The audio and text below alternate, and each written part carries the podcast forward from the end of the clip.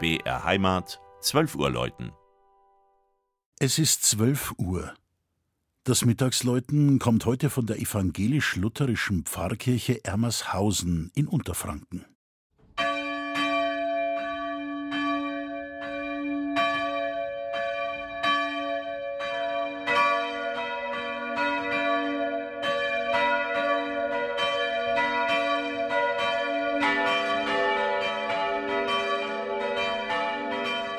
Freiheit und Rebellion.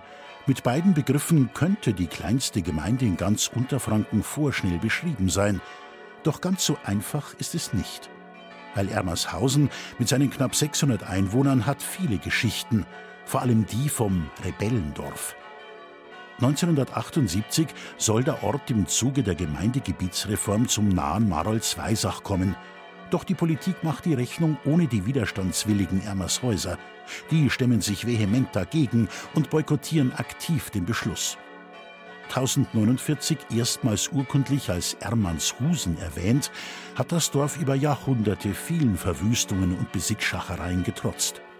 1818 entstand die politische Gemeinde Ermershausen und die wollte man 1978 auch bitte bleiben. Doch am 19. Mai, frühmorgens, stürmt Bereitschaftspolizei den Ort und räumt das besetzte Rathaus. Wut, Verzweiflung und Spaltung machen sich breit.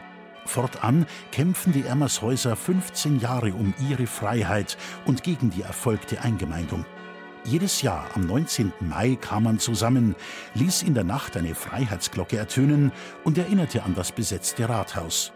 Rund 50 Einwohner wollten 1978 direkt nach der Polizeiaktion sogar über die nahe Grenze in die damalige DDR überlaufen. Die rebellische Ausdauer macht sich bezahlt. Seit dem 1. Januar 1994 ist Ermershausen wieder selbstständige Gemeinde. Seitdem heißt der Platz vorm Rathaus im Volksmund Platz der Freiheit. Die kleine Freiheitsstahlglocke, nach 1945 angeschafft, steht dort jetzt beim Ehrenmal. Im Glockenturm der 1744-45 neu errichteten Saalbau-Pfarrkirche mit Walmdach läuten auch heute zum 275-jährigen Kirchweihjubiläum alle vier Bronzeglocken.